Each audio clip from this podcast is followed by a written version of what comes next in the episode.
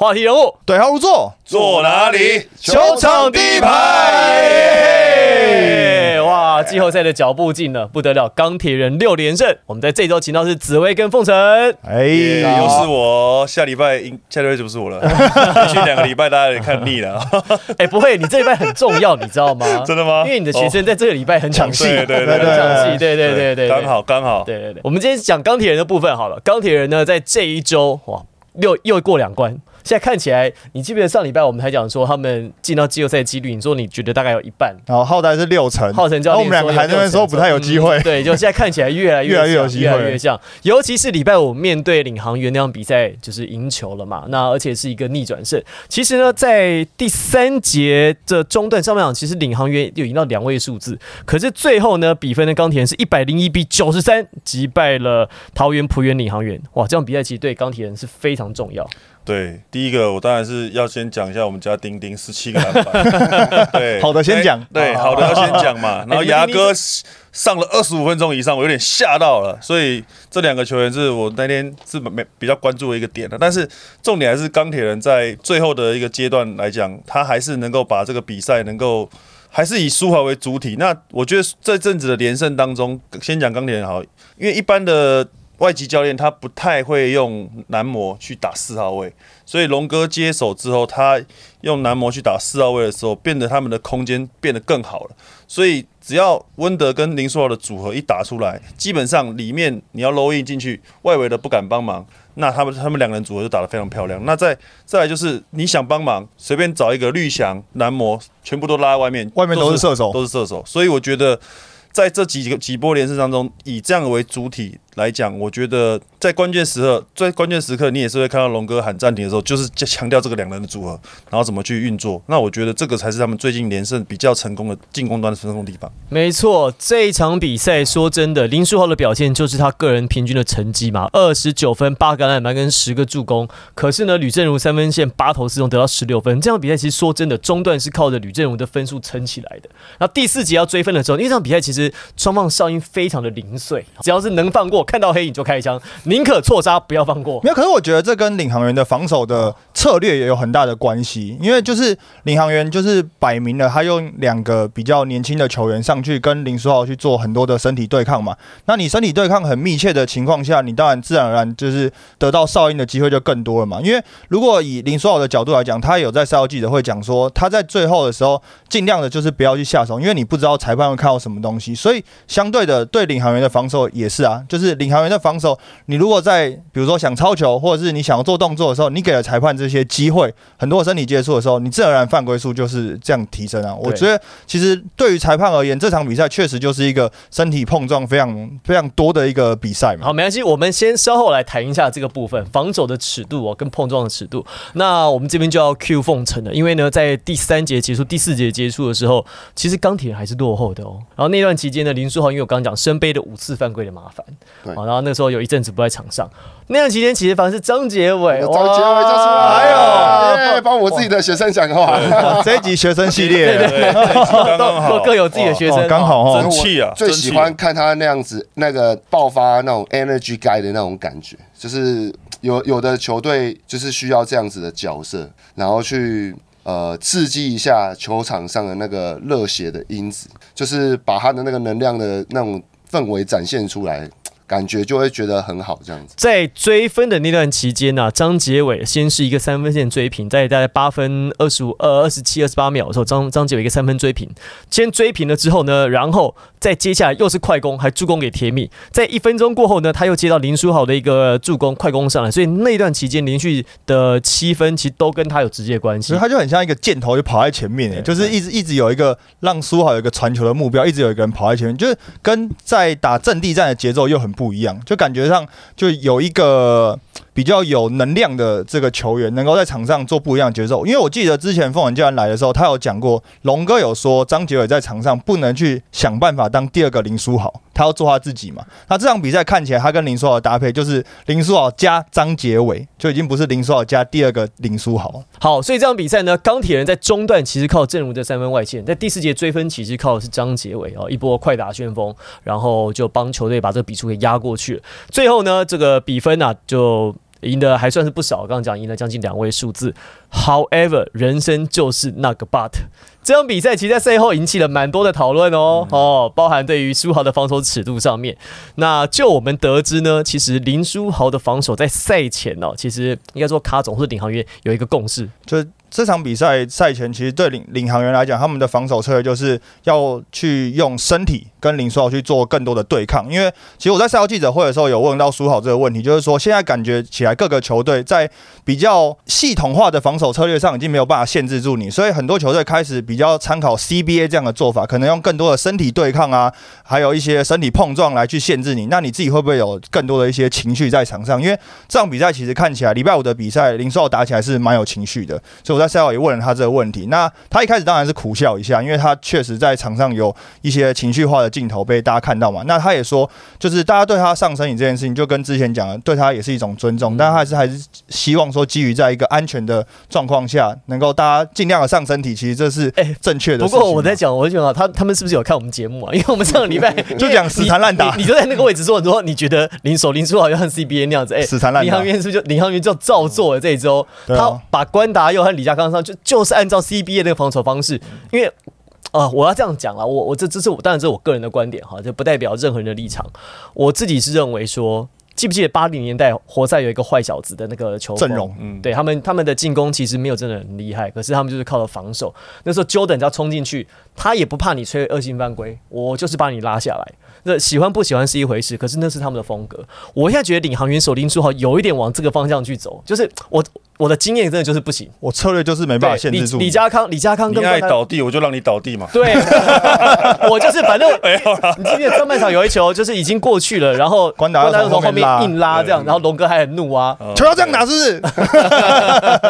对 对。对，对，所以我自己这样觉得是，感觉领航员好像现在开始的设定的策略似乎是这样。两位教练觉得呢？那我觉得领航员本来就是一个犯规比较多的一个球队，那他的防守的积极性跟侵略性是在这个球季大家都会看得到的。那我觉得就像刚刚讲的 Jordan，他 Jordan 法则嘛，就是他跳起来就是让你落地，Jordan 入我，对，就是他他的作用就是这样。那当然，你可能每一次的身体接触就会抵消他一些体能的下滑，那影响到他的命中率。那相对的，在这周第二场比赛，他的命中率确实受到影响。那可能在当周的比赛，你对他一些有很多的身体接触，已经想办法去跟他做牺牲打、牺牲打的动作。那这个也是没办法的选择，因为你做了任何的策略，其实他都已经很适应了。那你必须要给他很多的困难。那我相信，我觉得最最最好的地方是苏豪，他不会因为这样子，他反而在比完比赛完结束，他还会录一个影片，就是鼓励达佑嘛。我觉得就嗯是也是算是一个很 nice 的一个做法，就是说，虽然说比赛比赛当中的事情就留在球球场上，那比完赛对啊，比完赛，他还是能够扮演好他的一个 leader 的角色。他在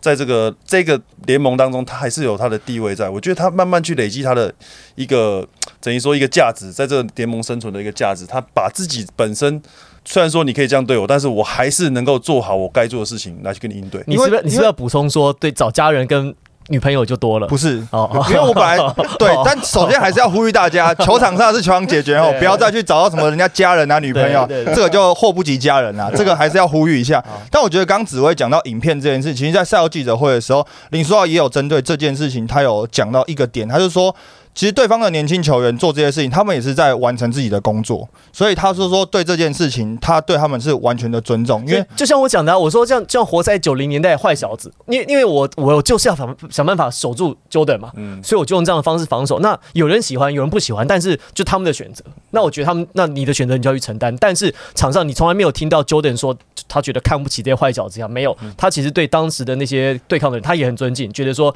当时他们也是做好他们的工作，对不对？我觉得这个是我自己很感同身受啊，因为我以前在球场上比较算是要去拼做这个做这个事情的人，做做这件事情的人我们在对上以前，呃，我们的前锋射手们当然要把球权先给正如思渊，让他们去做表现嘛。那比较要去防守对方比较主要的得分手，甚至当时的洋将都是可能我要去面对这些，当时是可能类似说桑德斯啊，或者是以前有一些琼斯很会得分的一些一些洋将啊，或者是锋线类的钱不。好赚呢，吼。辛苦了，辛苦了。算我们把球把把球尽量，我们要尽量要产生很多的身体接触，然后让他感觉在球场上不是只有体能上不舒服，可能还要让他情绪上不舒服。然后，当然那个时候英文不太好，不会讲一些 乐色话，但是我我们其实可以感受到你在这样子对付一个呃能力很好的选手的时候，他其实是给你很很大的尊重，他也会就是拍拍你的屁股，然后他也知道你很辛苦，就是真的我们只是在做啊做好我们的工作，因为我们上场，这是我们上场的一些武器跟条件呢、我觉得能够受到我们这样对你的防守，能受到你给我们回馈，这样是非常感感到非常开心的。好，那我要补充刚才呢，凤城跟 Henry 讲的部分啊，我们刚刚讲到在防守的尺度上面其实比较大哦。那林书豪呢，他在第三节前其实都还有一些情绪，可是我发现一件事情是，林书豪在第四节上来的时候，他其实就感觉他那个情绪就控制住了。他整个冷静下来之后，在第四节就打出一个蛮载质性的表现，所以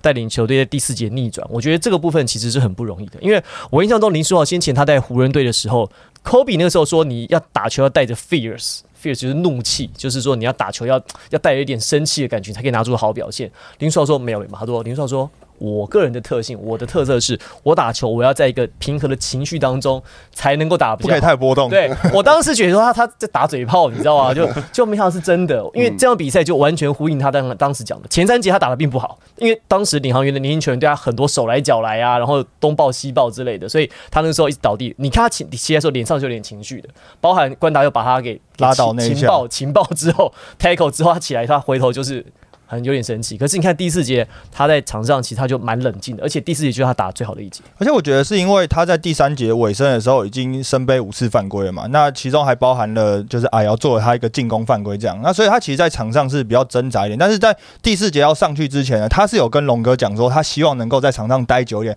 他会改变他自己的打法，所以龙哥那时候也很相信他，所以在第四节的时候基本上苏豪能够在场上待十几分钟这件事情是他跟龙哥的一个就是默契跟信任争取来的，那他也用他自己的表现，因为我在赛后的时候也问他说你在欸你到底问他几个问题啊？就两个问题，不是不是一个哦，好就两个问题全部都问到到位的。OK 哦，我就问他说我就问他说，你身背五次犯规，你上去在以台湾的球员来讲，你身背五次犯规，可能人家在打你进去的时候，你就会放给他得分嘛，就不要轻易去做对抗或下手，你要让你自己先留在场上嘛。结果苏豪不是，他说，对，他就说我用更多身体，我要下手的时候，我就是要百分之百的确定那是球，我要超球才要下手，所以他就说我让我自己的防守尺度，不要让裁判有轻易下哨的哎。我觉得这很成熟，这非常一般来讲，身背五次犯规，我看到台湾，其实你们一定都有教过这样的状况，就是台湾的球员，如果我身背五次犯规，你要上来了，我就让开，我就让开，我就就就完全就不要放掉放掉。林书豪还照样去做进，攻犯规，对他愿意去，他只我就是不下手。其实，在现场的时候，我们看到大家都很惊呼。第一个是他已经身背五次犯规，他做人家进攻犯规。那再来有一个快攻二打一的时候，他也是上去身体对抗去做防守。我。记得是加康还是达佑上来，加康的时候。他就在空中跳，只要他他的垂直体他交代的非常清楚，所以确实，我我觉得这个也呼应到赛后啊，这个我们其实大家也看到了嘛，康米诺斯教练他就讲嘛，他不是说他觉得钢铁人的球员就是都一定都是年度第第一队啊，哎你们你们你们怎么他们的防守不会出错，但领航员的防守会出错，你们怎么犯规。对，你们怎么看？我觉得这一场比赛可以讨论这一整集了，你知道吗？一场比赛这太精彩了，球场上、球场下的东西。但我觉得苏豪跟卡宠的这个的论点，或者说，我觉得教练在最后的他当然一定会有一些情绪，但是他就是说话的艺术嘛，说话的艺术，对说话的艺术哎这很重要这个蛮重要的，因为有些这种话，这一段话。本土教练来讲，就感觉就怪怪的。你是不是？你是不是？你是不是？你是不是？其实有想要讲很多次，但是有人帮你讲，出来了，是不是？话，你在本土去讲的话就怪怪的，你知道吗？但是就是外国教练，他就讲出来这种，就是他人家觉得，哎、有有，就是有这种说话的那种意思，哎、不会被罚款。对，不会被罚款。他没有讲到关键字修饰的很好对，，修饰的很好。他就说，就是他也祝福那个钢铁人在季后赛很顺利嘛。我觉得蛮敢讲的，因为对我说他也也认也觉得说他们应该，然后他就说，哦你反正你们大家都喜欢钢铁人嘛，好，那就我就就让你们去去吧。而而且而且而啊且重点是重点是我们在在卡帅他的那个那段影片当中，我们还听了很多遍，才讲到听到一个 Mr. Popular，因为他是西班牙口音。Mr. Popular 最受欢迎先生，他一直一直说林书豪的意思，一直说他们有林有一个林书豪在那边，所以你们都希望他进季后赛。但是他就是我觉得就像紫薇讲的，哎，你是不是学起来了？学起来了，学起来，学起来，学起来来。来，凤城凤城一样的，一样的状况。我觉得，我觉得书豪，我还是比较希望可以看到他被更强强势的去上上身体跟对抗，因为他现在对到的很多对位的防守者都还是比他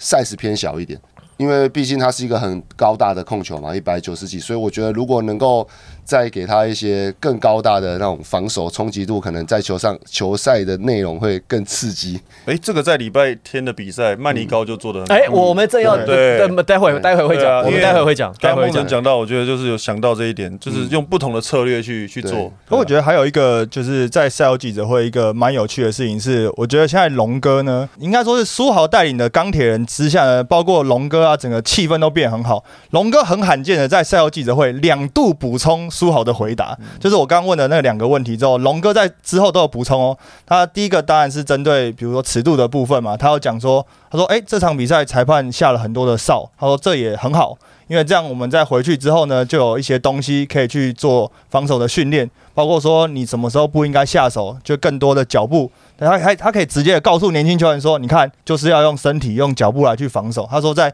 防守上面呢，他有一些东西可以回去给球员看，就有些东东西西 可以看。对，然后第二个呢，他是说，就是关于苏豪午饭这件事情。那苏豪当然讲完自己，他说：“我就直上直下，我尽量的让留自己留在场上啊。”就一讲完之后，龙哥就说：“我要补充。”他说：“就把麦克风拿来。”他就说：“下面的板凳呢一直在喊说要守上去，守上去，因为呢输好六犯，下面就有人可以上场了。”对，这影片我们刚刚影片也有看到，但我我我其实我要补充的不是这个，我发现你现在很会问问题，哎。哎，你你你有没有算过？搞不好你是 Plus 里当中仅次于草莓姐，就是得问问题第二多的。对，哎，那很好啊。对，而且而且懂问呢，你现在问的问题都会上新闻呢，真的。哦对啊，龙哥的那个说会说下面的板凳愿意上来，就是就是啊，双球员可以上来的，他就说那是他自己补充的。对啊，可是可是 还是在帮张杰文发声。可是你那个问题其实后来就就是你问书豪嘛，然后书豪交代那个问题就上新闻。哎，懂问呢，你专业专业哇，哎呦厉害哎呦，因为季后赛快到了嘛，季后赛有直播啊。不要乱问，会不会延上？先练习，先练习，先练习。那种没有没有转播的，先练习。OK OK。那季后赛一转播，哇，被延上。OK OK。好，我们最后为钢铁这场比赛做一个简单的总结，就是事实上这场比赛林书豪的价值第四节是在防守上，哦，防守跟助攻上。我觉得这场比赛完全是林书豪用防守把这场比赛赢下来。没错，因为第四节他的当然因为用防守让他自己留在场上这个时间，我们刚刚讲很多。然后另外一个是他贡献了两次关键的超节，他这两次超节都是他精准的判断了球线之后，完全。是很干净的超节，然后也转换成得分。那那两个超节其实就是直接的把比赛带走了。好，我我觉得要回应到我们上个礼拜的问题了。然后这个跟卡帅有关系。卡帅除了在赛后记者会很抢镜之外，整场比赛其实卡帅对于裁判的尺度的判决没有太满意。好，好，但是我要说的是，卡帅这场比赛，我觉得带的很，我觉得他带的很很多的情绪在执教这场比赛。你们你你们两个有感觉吗？一个教练在面对这连败压力的时候，总是会有一些情绪。你你问题是你没有，我跟你讲，浩辰这场其实没有来，我的情绪 会很激动，对激动。我我我自己我我们是要问棒城教练的好不好？回答这个二连败啊，二连败也不关你的事啊，不关你的事，不关你的事，你二连败了。帮紫薇倒一杯茶，帮紫薇倒杯茶。对对对，这个话题让紫薇休息一下。对对对，没有啦，正常正常是。你还是讲，没有没有，你讲完你讲完，先讲。连败是不是真的会比较有情绪？就是在连败的这个期间，但我看执教上面没有啦，输球是一定会有情绪的啦。但赢对赢球的这个渴望跟企图心会反映在球场上，也很合理啊。我有的时候很想赢球的时候，会在边线自己也是很激动的跟着。呃，球员在转换快攻的移动啊、出身啊、摆手啊，尽量影响就是球场上的，不管是球员跟裁判。我觉得在这一段过程中，他可能得不到在球场上球队可能希望得到的东西，例如说呃进攻或防守的系统的改善啊，或者是就最重要就是赢球，所以当然心理上一定会有很大的起伏啊。哎，可是我说真的，这场比赛领航员几个年轻球员，我觉得打的蛮好的。哎，我觉得其实，在周哦上周五面对钢铁人的比赛，就我看像啊李佳康打的很好嘛，关达又防守也很也也很有 guts，然后几个上来哇，在空中扭腰的动作也很多，小白也得蛮多分。对，然后郑雅也可以进了。我觉得郑雅比较可惜，我一直在想说，回到我们刚才那个话题啊，就是在第四节最后倒数一分钟的两次 ATO 回来之后被抄走嘛，有一次有一个 ATO 出来被朱豪从中间断球，有没有？球往内线塞，就林书豪就是加康在中间拿球没有经验，对他一直想要去做 hand off，但是他中间留的那个洞太大，太大直接给苏豪被从穿过去了，穿过去了。那我就在想这个事情，就是说这些年轻球员其实打的其实算是蛮好的。那可是感觉上卡帅在使用这些球员的时候，在最后关键期跟决胜期，他好像还是没有制造太多攻击的空档或机会，给几个比较好的射手，包括像郑雅。郑雅在这场比赛三分线外是六投四中、欸而且上半场其实手感就很好，我自己觉得蛮可惜的。可是他整个张镇雅整个下半场只出手两次，对，对，就是郑雅比较可惜，由你来讲是比较妥 妥当。你也可以讲啊，为什么不行？你也可以讲啊没。有啦，但哦我觉得郑雅他在上半场手感好，我觉得他这他他的比赛，我观察他的比赛都是他的空档都是很很短的时间就才能够出手，都是他抓他自己的手感。今天手感好，他短时间出手能够进，他就继续留在场上。但是真的没有太多的，可能没有太多的战术围绕在射手上面。那最近的比赛比较多的是以杨将为主，在内线做强打。那在杨将内线的组合，其实，在不管是偏肉还是偏 part，他们他们都有一些得手的经验，所以主要的主轴还是在内线。那内线能不能再转移给射手 inside outside in 的这个动作？我觉得这才是比较关键的点。对对因为你不能说只有里面，那外围的球员，其实郑雅在场上，他可能只是扮演帮忙拉开空间的角色，对对手不敢帮忙而已。但是他其实还有很多的工作可以去做。其实赛后我也是传简去鼓励他，对，就是说你还是你你只会投篮，你什么都不会嘛。你屁嘞！你最好真的这样做。然后像学长以前切左边无敌啊，投篮切左左边、右边，对，都可以嘛。对，就是说没有啦。我我其实也是鼓励他，但是就回到卡总，卡总刚刚讲讲到了，就是在赛后啊，或者是在比赛当中有一些情绪，我觉得这个都很合理，因为因为教练他就是一个演说家，他在赛后要讲怎么样讲，或者在赛前怎么样，你怎么样去说服你的你的队员，你必须要很有很有说服力，这也是我们当教练在学习的，你怎么样讲话，怎么样让人家让你的队员是很有很振奋的。那在表演家，你也教练也是个表演家，你在场上，球员会感受你的你的能量，你是不是很想要赢，你是不是很想要拼，所以球员会感受到你的情绪，所以他有些时候他势必要去展现到这些东西，因为在连败的时候，他可能就是要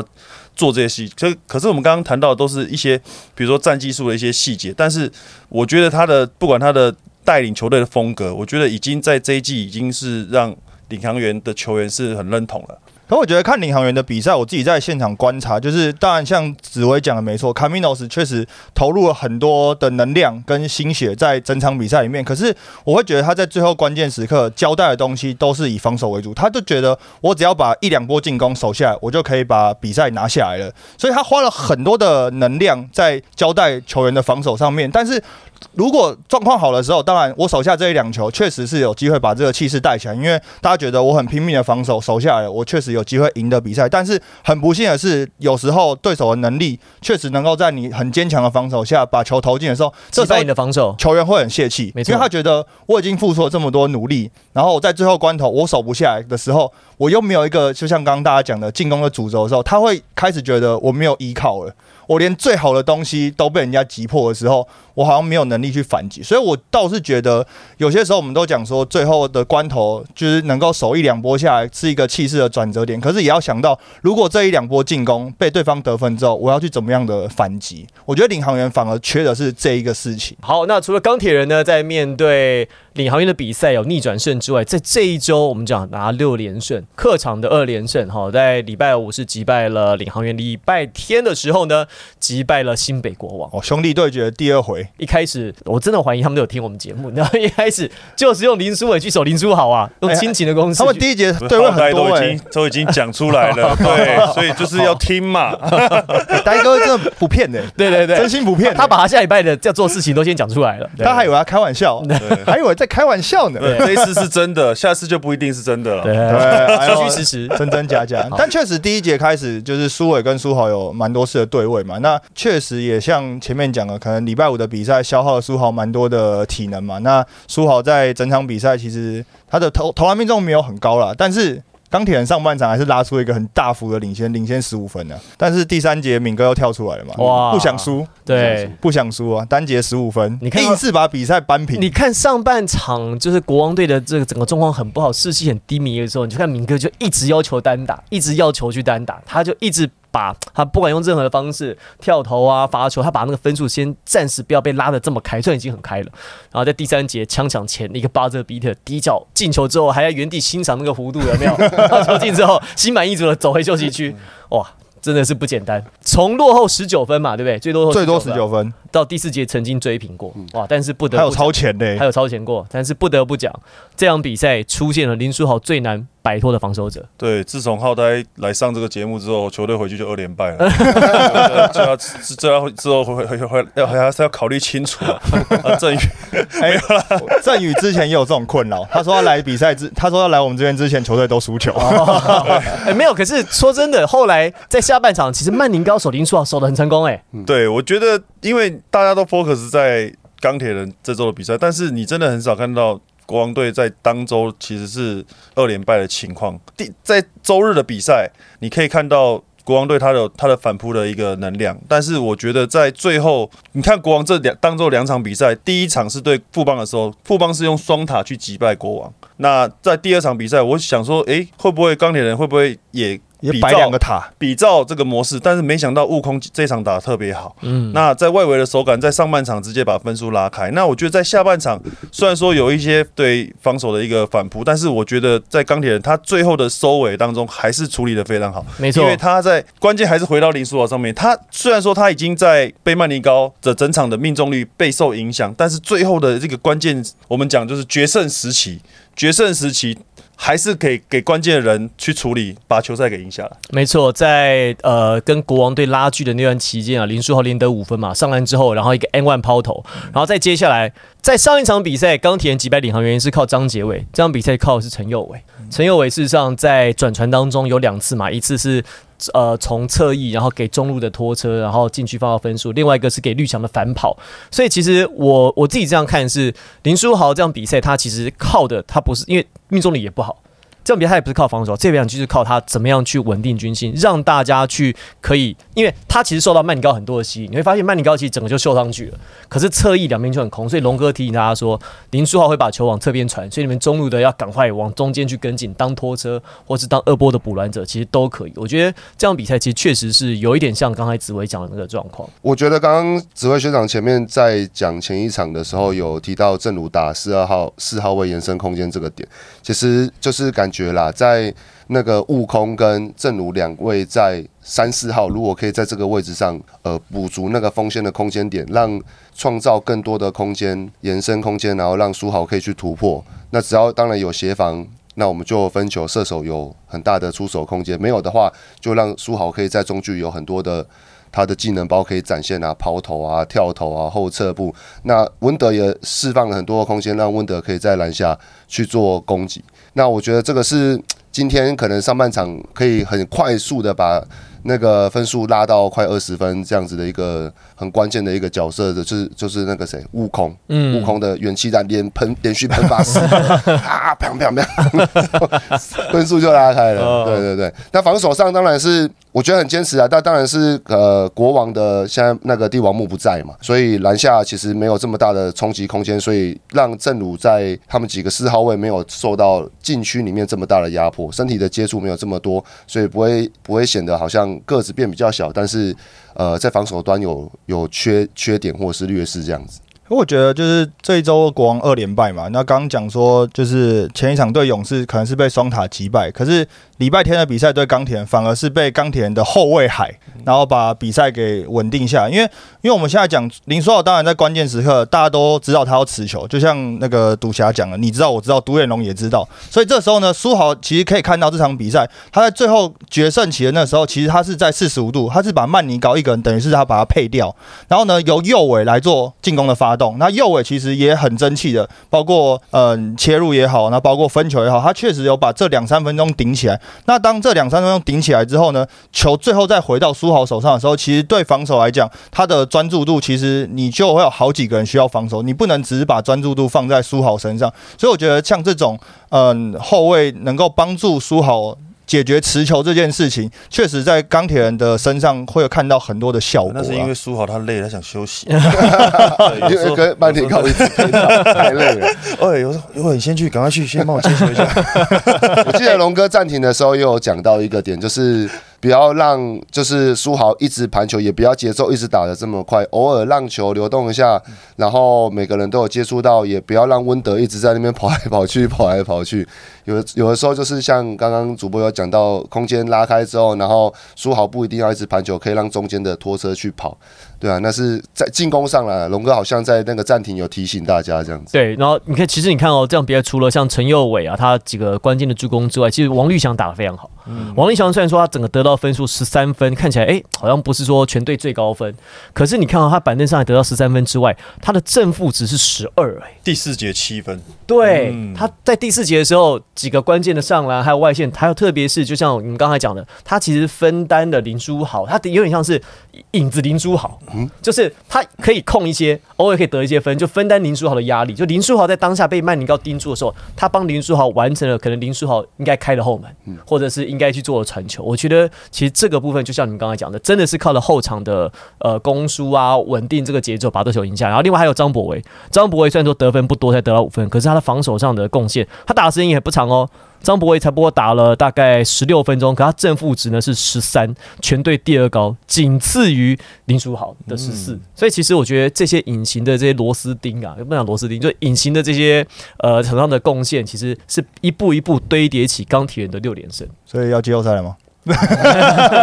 哎、可能要预测一下吧。上次我们有预测，你预测。哎、你哎对哎、你这个时候来，你已经你已经我哎我的认知是钢铁人一定会晋级。哎呦哎呦一定会进季后赛你这个上礼拜有看的，上礼拜上礼拜有看，你知道上礼拜坐在这边这个浩辰，他说六成的时候说真假啊，的，就是这这场球不就送出来了吗？就送他们一胜啊，送幸福七成啊，七对，成就啊。跟他讲外物不要这么多，还是如果如果没有进季后赛的话，那我就怎么样？剪头发哦哦 啊，头发头发剃掉，全力支持钢铁人，哎呦，雄青嘛。不是你这个跟股票老师有什么不一样？看涨说涨，看跌说跌。你现在六连胜，你问我，我也说进季后赛 啊，对不对？我往哪吹就往哪边倒。对，尚书大人真机灵啊！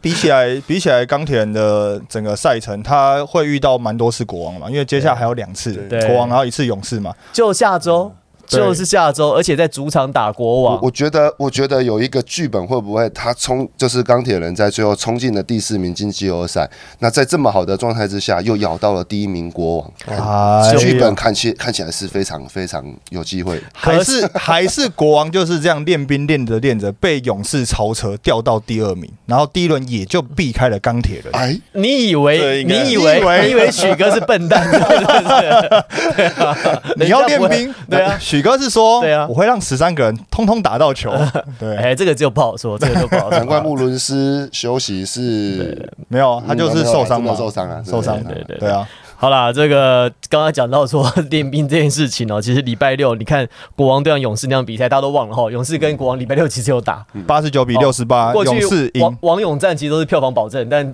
完完全没有讨论到，是因为这样比赛看起来两边真的都是在调整，已经为季后赛做准备了。板凳出清，能够上场基本上都上场都得分，那都用很多年轻球员互相过招，感觉上已经在场了。嗯没有，国王队就是创下几个新低嘛。国王队六十八分，队史最低得分嘛，三分球命中率十一点九，队史最低嘛，罚球命中率四十六点四，本季最低嘛。所以基本上在场上的球员都上场了状况。对啊，对啊，哎，打的还不错对哎，啊，哎，宇豪，哎打的还不错哎。发了个几球，那个刺青还蛮好看的啊。对，有几，而且有一阵子是他跟欧马尔两个在场上，我看双塔哦，练兵意味十足，那个那个学位还是先拿到哦。呼吁啊，呼吁！记得回去需要上课哈，上课对，呼吁呼吁。练球归练球，暑假赶快该该补的学分赶快补一补，好。对，好了，那我们在这一集呢，我们先稍微打个段落，先休息一下。好，我们在下一集呢，要来聊一下最近讨论度很高领航员的丁丁，听听丁丁哦，对，还丁有丁梦想梦想家家，的主场二连战，其实有蛮多的故事。希望这一排锁定我们下一期的节目，我是王柏林，我是 Henry，我是紫薇教练，我是凤神。再见，拜拜。拜。哎。